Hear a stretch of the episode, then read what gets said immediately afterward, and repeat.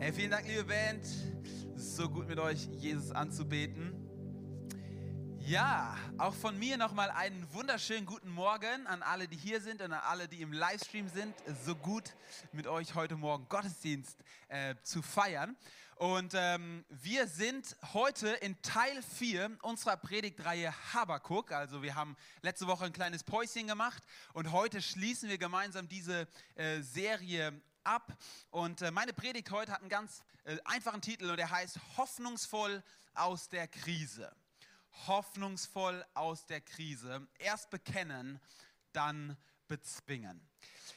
Wenn ihr die letzten Wochen bei Habakuk dabei wart, dann wisst ihr, das war eine Serie über die Krisen des Lebens, über die großen Fragen des Lebens. Und ich muss ehrlich sagen, ich bin irgendwann froh, dass man da auch mal wieder rauskommt so, und äh, irgendwie einen Horizont äh, sieht, wieder was, was für eine Lösung da ist. Und ähm, darauf wollen wir heute kommen. Und ich will es direkt anteasern. Ich glaube, es gibt eine ganz entscheidende Sache, damit du hoffnungsvoll aus Krisen rauskommst. Und es ist, du musst erst bekennen und dann wirst du die Krise bezwingen erst bekennen und dann bezwingen.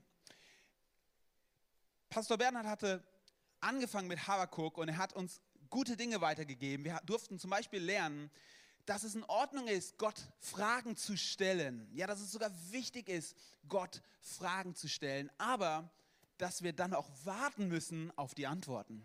Und das Warten oftmals die beste, vielleicht sogar die einzige Option in unserem Leben ist, um mit Fragen in unserem Leben umzugehen. Wir könnten aufgeben oder wir könnten es leugnen, dass es diese Fragen gibt, aber beides hilft uns nicht weiter.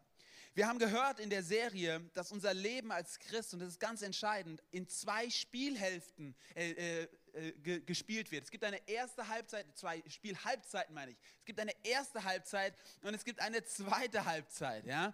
Und ähm, ich bin großer Frankfurt-Fan und ähm, ich muss euch ehrlich sagen, ich hätte mir, Frankfurt hat gerade gegen Barcelona letzte Woche gespielt, ich hätte mir sehr gewünscht, dass es nur eine Halbzeit gegeben hätte, weil dann hätte Frankfurt gewonnen.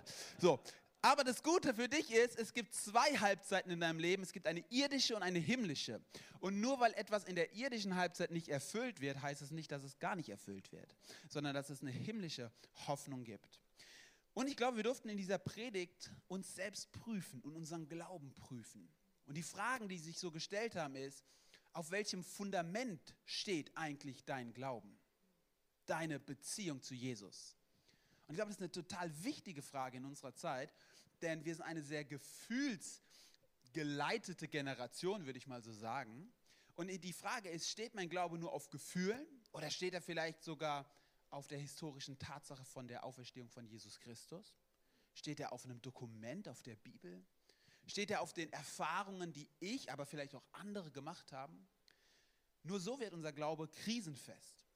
Und jetzt befinden wir uns am Ende von Habakkuk 2 und wir wollen da einsteigen, wo Bernhard aufgehört hat beim letzten Mal. Und das Gute ist, Good News, die Stimmung dreht sich langsam, ja, die Hoffnung, äh, das wird hoffnungsvoller. Und äh, ich will mal äh, direkt am Ende von Habakkuk 2, Vers 20 einen Vers lesen und der äh, geht so. Habakkuk sagt, aber der Herr ist in seinem heiligen Tempel, es sei stille vor ihm alle Welt. Okay, der Vers, der klingt für dich ganz normal. Du musst dir nur vorstellen, dass vorher 15 Verse lang darüber gesprochen werde, wurde, wie schlimm es auf dieser Welt ist. Okay, es ist so viel Unrecht auf dieser Welt, das ist moralischer Verfall, die, die, die Gottlosen, die gewinnen und die, die Gottesfürchtigen, die verlieren. Es ist einfach eine ungerechte Welt. Und auf einmal kommt Habakkuk zu diesem Fazit. Es ist eigentlich ein lustiges Fazit wenn du vorher denkst, 15 Verse sagt er, das läuft schief, das ist ungerecht, das ist nicht gut und dann Fazit, aber der Herr ist in seinem heiligen Tempel und es sei stille vor ihm alle Welt. Und ich will direkt reinsteigen in diese Predigt und ich will dir eine ganz, ganz entscheidende Frage stellen und die ist folgende. Wo setzt du dein Aber? Wo setzt du dein Aber? In der Krise, aber auch im Leben. Ich will dir mal ein paar Beispielsätze vorlesen. Du könntest Folgendes sagen ja, Gott ist schon gut, aber mir geht's schlecht. Du könntest auch sagen, Gott hat mich immer versorgt bisher, aber ich weiß nicht, wie das jetzt gerade werden soll. Du könntest auch sagen, Gott ist real, aber ich habe so viele Fragen, ich kann nicht mehr an ihn glauben. Verstehst du? Das Aber ist ein ganz entscheidendes Wort. Du könntest dieselben Sätze auch folgenderweise sagen. Mir geht's richtig schlecht, aber Gott ist gut. Ich weiß nicht, wie das werden soll, aber Gott hat mich immer versorgt. Ich spüre Gott nicht, aber Gott ist real. Wo setzt du dein Aber? Ich glaube, es ist so ein entscheidendes Ding und ich glaube, das beginnt tatsächlich in unseren Worten, denn Worte haben Macht. Und ich möchte einfach mit dich mal fragen, ist, beobachte mal deine alltägliche Sprache und ich möchte dich fragen, wo setzt du denn aber? Setzt du es immer vor das Gute oder vor das Schlechte? Und ich glaube, du kannst beide Sätze sagen, sie sind beide wahrscheinlich wahr. Also dir geht es schlecht, aber Gott ist gut, es ist beides wahr. Aber es macht einen entscheidenden Unterschied, wie du es sagst. Und ich glaube, Habakkuk tut genau das hier. Der sagt 15 Verse lang, ganz ehrlich, es ist einfach nur beschissen. Aber Gott ist in seinem heiligen Tempel und es sei Stille vor ihm, alle Welt. Kriegen Amen? Amen, Amen. Der Adam, das ist seine Sprache. Äh, deswegen deswegen habe ich es gesagt, genau. Die Leute im Livestream, die schalten gerade ab. Äh, und wir merken bei Habakkuk, es, es ist so entscheidend, dass du erst bekennst und dann bezwingst. Schaut mal, er ist immer noch in seiner Krisensituation. Es ist immer noch eine schlechte Situation in Israel, aber er sagt trotzdem, der Herr ist in seinem heiligen Tempel. Es sei stille vor ihm alle Welt. Ja, ganz ehrlich, wenn ich persönlich ähm, aus meinem Leben erzähle, gibt es immer wieder Situationen, wo ich sagen würde, wow, das Leben ist nicht immer einfach. Ja, ähm, ich bin Pastor geworden, ich liebe es, Pastor zu sein, aber Pastor zu sein ist auch nicht immer so easy, gell? Ähm, die Schafe beißen auch manchmal und... Ähm, und, und, und laufen irgendwie rum und so. Und ich habe irgendwann auch keinen Bock mehr hinterher zu laufen. So. Also ihr kennt es schon, gell? Ja, also das ist Leben, gell? So ist das. Und ähm, ich bin ja auch ein Schaf. Und, und, und die Frage ist immer wieder, wie starte ich zum Beispiel in meinen Tag hinein? Starte ich in meinen Tag hinein und ich bin direkt so freaked out, ach, ach du Kacke, schon wieder mit deren Meeting, kein Bock so. Oder setze ich mich erstmal kurz hin, werde still und sage Gott, du sitzt immer noch in deinem heiligen Tempel und ich will still sein vor dir. Weißt du, so eine gute Übung, dass du manchmal einfach mal die Schnatter hältst. Und dass du einfach mal fünf Minuten still wirst und wirklich sagst, Gott, ich will mal anerkennen, wer du bist und dass du real bist. Im Psalm 46 heißt es, sei stille und erkenne, dass ich Gott bin. So entscheidend, wo setzt du dein Aber? Ich möchte dich so ermutigen, heute Abend mal dich hinzusetzen, wirklich mal zu machen oder diese Woche. Und ich möchte dich mal bitten, schreib mal alles auf, was dich momentan in deinem Leben absolut nervt. Und dann setz mal bitte ein großes Aber dahinter. Und dann schreib mal Wahrheiten auf, die du vielleicht gar nicht fühlst, aber die du im Wort Gottes findest, die dieser Realität entgegenstehen, die du gerade fühlst. Jetzt gehen wir von Kapitel 2 in Kapitel 3 und da ist ein krasser Bruch im Buch, Buch Habakkuk, denn auf einmal stimmt Habakkuk ein Lied an, ja, oder ein Gebet, könnte man sagen. Und äh, wir wollen mal die ersten Verse lesen von diesem Lied oder diesem Gebet. Ab Vers 1 mal. Dieses Gebet sang Habakkuk nach Shigionot. Ja, weißt du was Shigionot? Sag mal alle Shigionot. Eins, zwei, drei. Shigionot. Ja, jetzt kannst du ein bisschen Hebräisch. Ich weiß auch nicht, was es bedeutet, aber du kannst es, ja. Und ähm, es ist vielleicht ein neues Wort in deinem Wortschatz. Also bei manchen in der Bibel steht hier auch ein Klagelied, aber es ist gar nicht so klar, ob das ein Klagelied ist. Ähm, es ist auf jeden Fall eine musikalische Anweisung. Das Lied soll auf eine gewisse Art und Weise gespielt werden. Und ähm, ein Theologe hat es mal gut zusammengefasst. Er hat gesagt, es ist ein Lied durchsetzt mit Ausrufezeichen. Okay, also der haut raus, das und das und das. Und er beschreibt wirklich die Realität. Er geht weiter ab Vers 2. Er sagt, Herr, ich habe deine Botschaft gehört. Ich bin erschrocken. Herr, lass das, was du willst, bald, was du tun willst, bald geschehen, damit wir es noch erleben. Und hab Erbarmen mit uns, auch wenn du zornig bist. Gott kommt von Theman her, der heilige Gott zieht vom, zieht vom Berg Paran heran.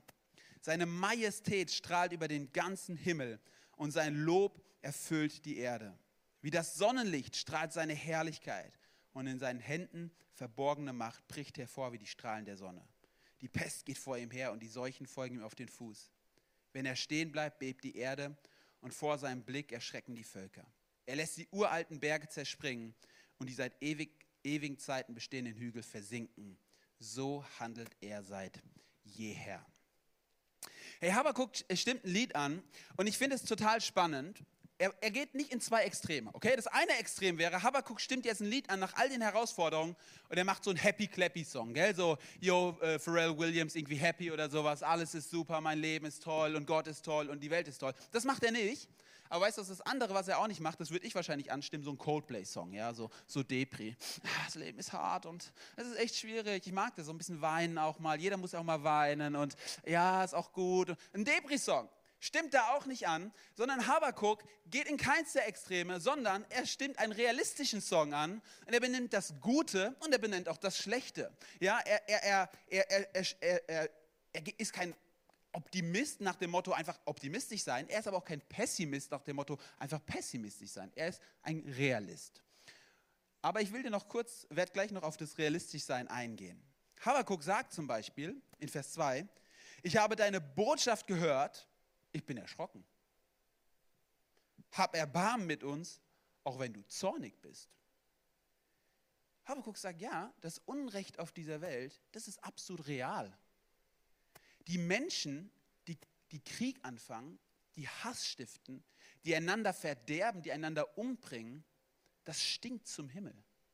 Das lässt sich auch nicht wegdiskutieren. Und ich glaube, gerade 2022 ist es so gut, auch in Deutschland, wir können es nicht wegdiskutieren. Corona, Kriege, was auch immer. Das Unrecht der Welt, es stinkt zum Himmel. Es ist unfassbar, was passiert und was wir vielleicht auch erleiden. Und er sagt auch, weißt du was, Gott akzeptiert diese Ungerechtigkeit nicht einfach. Aber Habakkuk sagt auch, seine Majestät, jetzt spricht er über Gott, strahlt über den ganzen Himmel und sein Lob erfüllt die Erde. In den Vers 6, er lässt die uralten Berge zerspringen und die seit ewigen Zeiten bestehenden Hügel versinken. Er sagt auch, genauso wie das Unrecht real ist, ist Gott real. Er genauso wie, wie schlecht und verdorben diese Erde ist, genauso mächtig und herrlich und gut ist unser Gott. Er richtet sich auch auf die Realität Gottes aus. Und er sagt, hey, es ist so wichtig, dass ich nicht nur der Realität auf der Erde in die Augen schaue, sondern auch der Realität im Himmel in die Augen schaue. Er ist ein Realist, aber nicht nur ein irdischer Realist, er schaut der himmlischen Realität in die Augen. Und ich glaube, das ist eine ganz, ganz wichtige Frage, die wir uns stellen müssen. Was ist deine Realität? Was ist deine Realität? Denn das, was du als real anerkennst, das bestimmt deine praktische Realität. Das, was du als real anerkennst, bestimmt deine Worte.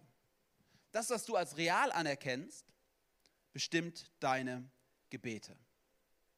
Ich will euch mal kurz ein bisschen reinnehmen in ein Fachgebiet, wo, wo ich mich nicht auskenne. Ähm, und das ist so Medizin und Psychologie. Und ich weiß nicht, ob du es wusstest, aber du hast in deinem Gehirn, in deinem Zwischenhirn, Thomas, korrigiere mich am Ende bitte, den sogenannten Thalamus. Du hast den sogenannten Thalamus. Und ich weiß nicht, ob du es wusstest, aber in deinem Gehirn sorgt der Thalamus dafür, dass alles, was du siehst, hörst und wahrnimmst, gefiltert wird. Und ich will dir einfach eine Wahrheit sagen, das ist tatsächlich so. Die Wahrheit, die du wahrnimmst, ist immer deine Wahrheit. Es ist niemals die absolute Wahrheit. Das nennt sich selektive Wahrnehmung. Und es ist das Gute, dass der Thalamus filtert, weil du wärst komplett überfordert von all den Reizen, die du siehst, von den Dingen, die du denkst. Es, ist, es würde dich überfordern. Aber ich möchte dir so eins sagen, deine Perspektive auf dein Leben ist subjektiv und immer nur eine Variante der Realität. Und es ist so entscheidend, dass wir das kapieren. Das ist einfach, es ist ein medizinischer Fakt. Das ist keine Theologie, das ist ein medizinischer Fakt. Und es ist so entscheidend, dass du verstehst, dass deine Gefühlswelt und deine Gedankenwelt nicht absolut ist. Sie ist nicht absolut. Du kannst, du kannst das Gefühl haben, die Welt geht unter und sie geht nicht unter. Weil es deine gefühlte, subjektive Realität ist. Und das ist so entscheidend, wenn wir durch eine Krise gehen. Weil wenn wir durch eine Krise gehen, denken wir immer, die Krise ist objektiv faktisch da. Und sie ist vielleicht auch da. Aber immer unsere Wahrnehmung ist immer nur eine Variante davon. Und es ist so entscheidend, dass wir, deswegen bin ich davon überzeugt, dass wir eine objektive Wahrheit unserem subjektiven Gefühl gegenüberstellen. Wir haben überhaupt keinen Bezug als junge Generation zu so Dingen wie Bekenntnissen. Ja? Durch die gesamte Kirchengeschichte gab es immer Glaubensbekenntnisse, ja? die man aufgesagt hat. Oder Bekenntnisse in, in der Bibel. Es gibt, gibt, gibt zum Beispiel Lieder in der Bibel auch. Und es ist so entscheidend, dass wir anfangen, glaube ich, als junge Generation, die so stark oder als Generation, die jetzt lebt, die so stark von unserer subjektiven Wahrnehmung geprägt ist, anfangen, wieder objektive Wahrheiten in unser Leben reinzuziehen, damit unsere Realitätswahrnehmung korrigiert wird. Und ich glaube, dass das Wort Gottes die allererste objektive Wahrheit ist, die du in dein, Wort, in dein, dein Leben hineinziehen musst, damit deine Realität ausgeglichen wird. Gerade in Gebetszeiten lieben wir das als Freikirchler. Ja, ich bete ganz frei und hammer, yo. Wisst ihr was? Manchmal hilft mir so sehr das Vaterunser weil es einfach etwas ist, woran ich mich langhangeln kann. Und ich weiß, es ist ein, ein, guter, ein guter Hinweis Jesu, wie ich, wie ich mein Gebetsleben bestimmen kann. Wisst ihr, was mir so sehr hilft? Die Psalmen. Manchmal, egal in welcher Lebensphase ich bin, ich fange an und ich lese einen Psalm und ich bete ihn über meinem Leben aus, weil ich weiß, es ist eine objektive Gott, Wahrheit Gottes, die ich in mein Leben hineinholen kann. Hey, du nimmst die Wahrheit immer selektiv wahr. Und ich möchte dich so ermutigen, dass du mal checkst, was ist deine Realität und dass du dich fragst, ist meine Wahrheit, meine Realität nur meine subjektive Realität oder habe ich Gottes objektive Wahrheiten auch reingeholt? Ich persönlich kenne das immer, wenn ich mal, ich weiß nicht, ob ihr das kennt, wenn ihr so über eine Sache nachdenkt, das Gedankenkarussell dreht sich immer schneller. Und irgendwie, irgendwie hast du keinen Ausstieg mehr aus dem Gedankenkarussell. Und du versuchst immer, dich mit dir selbst eine, eine Lösung zu finden. Dann rufe ich irgendeinen Freund, Mentor an, ich rede mit ihm und er so, ich weiß gar nicht, was du hast. Und, und er wäscht mir mal so kurz den Kopf und er sagt, David, so ist es nicht. Und ich verstehe auf einmal ein Gegenüber, was mir hilft, Dinge wieder klarer zu sehen. Ich glaube, dafür sind Kleingruppen so entscheidend. Dass du in der Kleingruppe jemand hast und ihm vielleicht auch das Recht gibst, sagst, du darfst mir auch echt mal die Wahrheit sagen, wenn ich total schräg abdrifte. Ich glaube, wir brauchen einander. Welche Wahrheit nimmst du? Schau mal, ich gehe noch mal kurz aus Vater Unser. Wenn du das Vater Unser dir anschaust, dann ist es total interessant. Ähm, sagen wir mal, oben, hier oben ist der Himmel. Ich will mal sowas veranschaulichen. Und hier unten ist die Erde. Dann merkst du, dass das Vater unser weder total nur im Himmel spielt, noch total auf der Erde. Ich will es dir mal zeigen. Der Gebeter vom Vater unser, der fängt an und sagt, Vater unser im Himmel, voll im Himmel. Ja, der ist voll hier, oh, geheiligt werde dein Name, dein Reich komme, wie auch immer, dein Wille geschehe. Und dann auf einmal geht er runter, unser tägliches Brot. Er ist voll, es geht um Nahrung, es geht um Essen, es geht um total was Menschliches. Und er sagt, ja, und vergib uns unsere Schuld. Er ist hier, er, er bleibt in seiner Realität. Ja, führe uns nicht in Versuchung, vielleicht ein bisschen was Spirituelles, aber er ist trotzdem, er ist in der, in der irdischen Realität. Aber wie endet das Gebet? Und er geht wieder hoch und er sagt, denn dein ist das Reich und die Kraft und die Herrlichkeit in Ewigkeit. Amen. Wisst ihr, ich glaube, es ist so entscheidend, dass unser Leben beides hat. Du hast eine himmlische Realität, du hast eine irdische Realität, aber am Ende ist die Frage, worauf richtest du deine Perspektive? Hey, und während wir immer sagen dürfen, Gott, das ist meine Realität und wir dürfen Gott einladen, in unsere Realität zu kommen, ist es so entscheidend, wo am Ende unsere Perspektive drauf geht. Und das Spannende ist, das will ich dir mal kurz sagen, dieses Gebet betet man und bevor es erhört wurde scheinbar, fängt man schon wieder an zu bekennen. Erst bekennen, dann bezwingen. Ja, und genau das, das sehen wir auch in Habakkuk. Wir springen mal zum Ende dieses Kapitels. Und da heißt es ab Vers 16 wie folgt. Als ich die Botschaft Gottes vernahm, fuhr mir der Schreck in alle Glieder. Meine Lippen fingen an zu zittern und meine Knie wurden weich. Mir bangt vor mir selbst, denn ich muss gelassen auf den Tag warten, an dem all dies Unheil, das uns treffen soll, über das Volk hereinbrechen wird.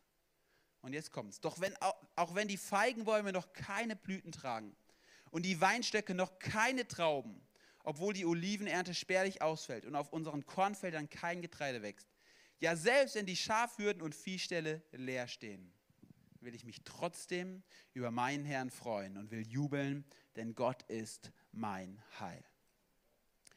Ich will es nochmal vorlesen. Auch wenn die Feigenbäume noch keine Blüten tragen und so weiter. Und dann sagt er in Vers 18, will ich mich trotzdem über meinen Herrn freuen und jubeln. Auch wenn noch keine Gebetserhörung da ist. Auch wenn ich die gleichen Fragen habe wie in Kapitel 1. Auch wenn ich nicht zufrieden bin mit der Antwort Gottes, bekenne ich, dass ich mich freuen will an meinem Gott. Er entscheidet etwas. Erst, Perspe erst der Perspektivwechsel dann die Rettung. Erst bekennen, dann bezwingen. Hey, glaube ich, wenn wir mal ganz ehrlich miteinander werden, hey, dann lieben wir es irgendwie sonntags, Jesus anzubeten. Wir lieben es, äh, Lieder zu singen. Und weißt du, es fällt besonders leicht, wenn draußen die Sonne scheint, wenn dein Leben gut ist, wenn du in der glücklichen Partnerschaft bist und wenn dein Konto gut gedeckt ist. Ja, dann macht es richtig Spaß, Jesus anzubeten, weil dann singe ich, du bist so gut zu mir und es macht auch Sinn, weil mein Konto gedeckt ist. Ja, und es macht total viel Spaß. Die Frage ist nur, können wir nur dann singen, wenn alles gut ist? Oder ist es nicht genau dann Anbetung, wenn es unsere Realität vielleicht nicht hergibt und wir es trotzdem bekennen. Wisst ihr, im Alten Testament hat man von Opfern gesprochen. Also Opfer wurden auf einem Altar verbrannt und sie wurden quasi Gott geopfert und hingegeben. Es hat sie was gekostet. So ein Tier war ja teuer, also eine Familie hat das hingegeben.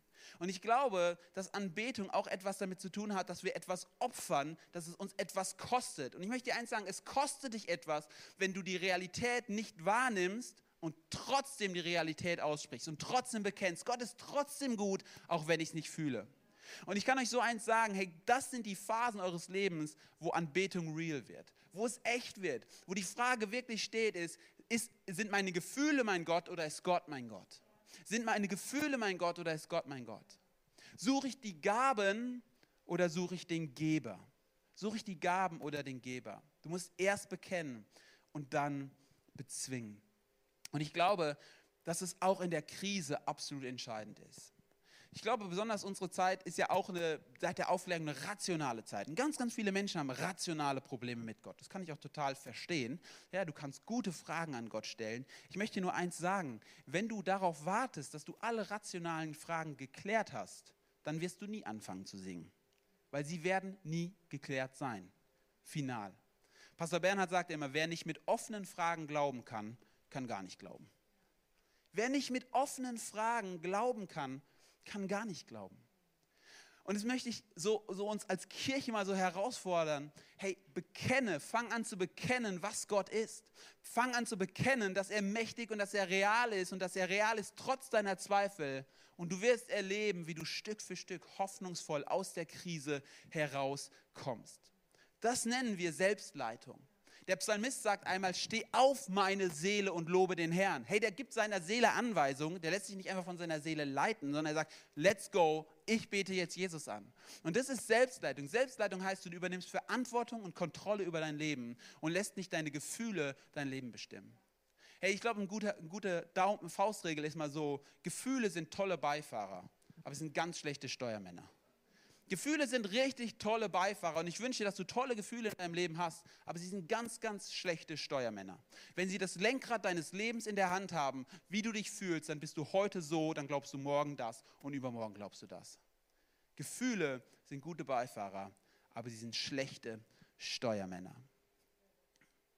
Und ich möchte dich fragen, bekennst du schon oder lamentierst du noch? Bekennst du schon oder lamentierst du noch? Ach, es ist so schlimm und, und die Welt ist eh böse und mir geht's schlecht. Oder fängst du an, die Wahrheiten Gottes zu proklamieren und zu bekennen? Denn die Frage ist doch nochmal, was ist deine Realität? Und ich glaube, es ist so entscheidend, dass wir verstehen, dass die Realität Gottes die größere Realität ist als meine irdischen Wahrnehmungen. Es ist die größere und es ist die, letztendlich die wahrere Realität, auch wenn du sie nicht mit deinen Sinnen wahrnimmst auch wenn ich noch keine Gebetserhörung habe. Ich will bekennen, dass ich mich an Gott freue. Und das finde ich so schön. Das ist noch ein, noch ein Aspekt, der mir so wichtig ist. Er sagt hier, ich will mich über meinen Herrn freuen und will jubeln. Weißt du, er sagt nicht nur, oh, ich muss grimmig anerkennen, dass Gott auch gut ist, wenn ich Fragen habe. Nein, er sagt, hey, ich will mich freuen. Das ist was Positives, ich will jubeln. Und, und er, er wandelt es und er sagt, hey, ich, ich, ich, ich hole die Freude in mein Leben hinein, ich hole die Hoffnung in mein Leben hinein, indem ich mich dafür entscheide, mich an Gott zu freuen. Und es ist so ein entscheidender Unterschied. Wir haben vier Werte in dieser Kirche und einer dieser Werte ist, wir lieben Gott. Wir hätten auch machen können, wir kennen Gott. Aber wir haben gesagt, wir lieben Gott. Weil es ein entscheidender Unterschied ist, ob ich einfach religiös bin, ich sage, ja, ich kenne Gott und ich bin irgendwie auch ein bisschen gläubig, oder ob ich sage, hey, ich liebe Gott, ich bin in einer Freundschaft mit ihm, ich bin in einer Beziehung mit ihm und er bestimmt mein Leben, es ist meine Freude. Herr, einer meiner Lieblingsverse ist Psalm 16, Vers 11, da heißt es, äh, vor dir ist Freude in Fülle und Wonne zu deiner Rechten immer da. Das heißt, hey, vor Gottes, in Gottes Gegenwart ist Freude. Das ist nicht nur Pflichterfüllung, das ist Freude. Und ich weiß nicht, ob du das fühlen kannst. Aber wenn du es nicht fühlen kannst, dann möchte ich dich herausfordern, es zu bekennen. Und sagen, Gott, ich weiß, dass bei dir Freude ist. Und ich will es bekennen, dass sie in mein Leben kommt. Und ich will, will anfangen, die, die, die, die Bekenntnisse der Bibel zu lesen. Ich will sie aussprechen über meinem Leben. Paulus sagt einmal, freut euch alle Zeit. Abermals sage ich euch, freut euch. Das ist imperativ. Also er befiehlt es den Philippern. Er sagt quasi, Freude ist keine Wahr, Freude ist nicht einfach nur ein Gefühl, es ist eine Entscheidung, die ich treffen muss. Ich möchte uns so herausfordern, dass wir eine Bekenntniskirche sind. Die Kirche, die bekennt, hey, das ist die Wahrheit, die stelle ich über meine Gefühle. Und dann wird sich meine Gefühlswelt auch dementsprechend anpassen. Erst bekennen, dann bezwingen. So wirst du hoffnungsvoll aus der Krise kommen.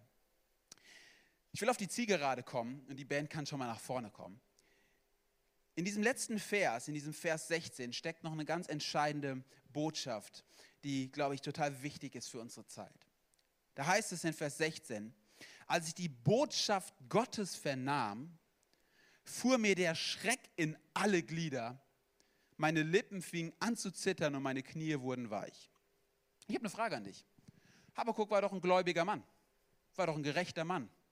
Warum sagt er denn, als ich die Botschaft Gottes vernahm, fuhr mir der Schreck durch die Glieder, meine Lippen fingen an zu zittern und meine Knie wurden weich? Wir als, ich will es mal übertragen, wir als Christen, wir brauchen doch keine Angst äh, vor, vor der Botschaft oder dem Gericht Gottes zu haben. Ich bin doch happy, ist doch alles gut und Gott ist auf meiner Seite und Jesus ist mir gnädig. Hey, das ist absolut die Wahrheit.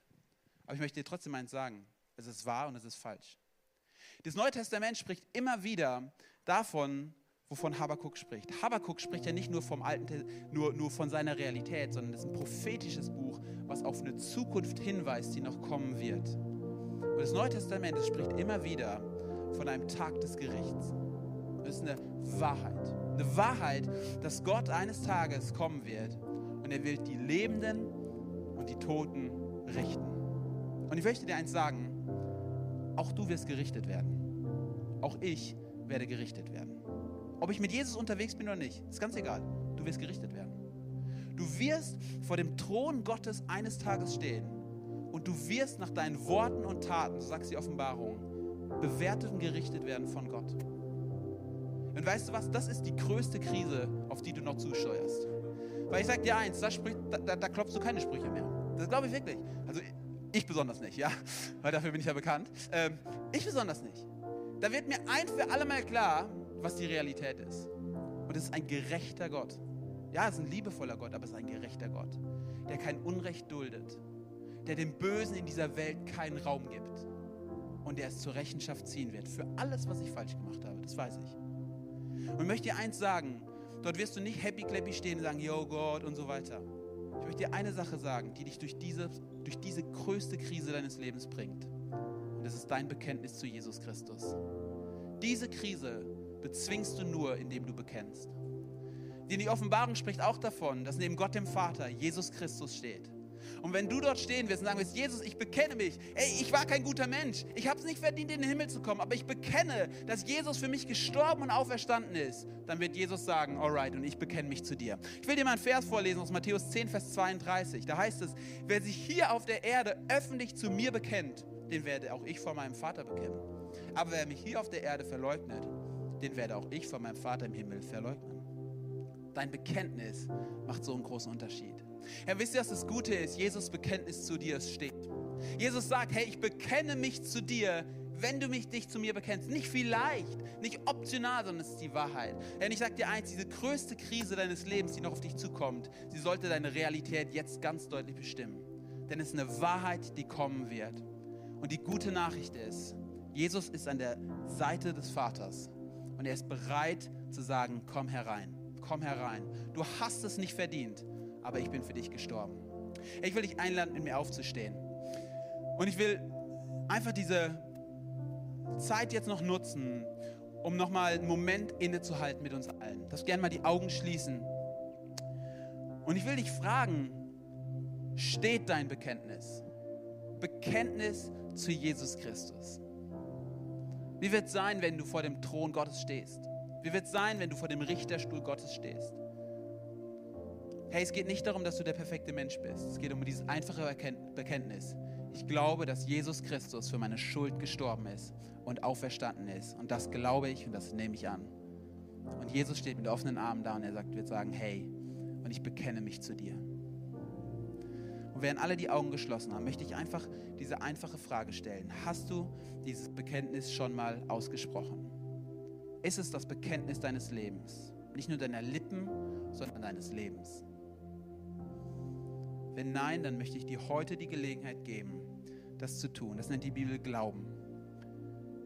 Zu sagen, Jesus, ich bekenne, dass ich ein sündiger Mensch bin, dass ich es nicht verdient habe, aber dass du für mich gestorben bist.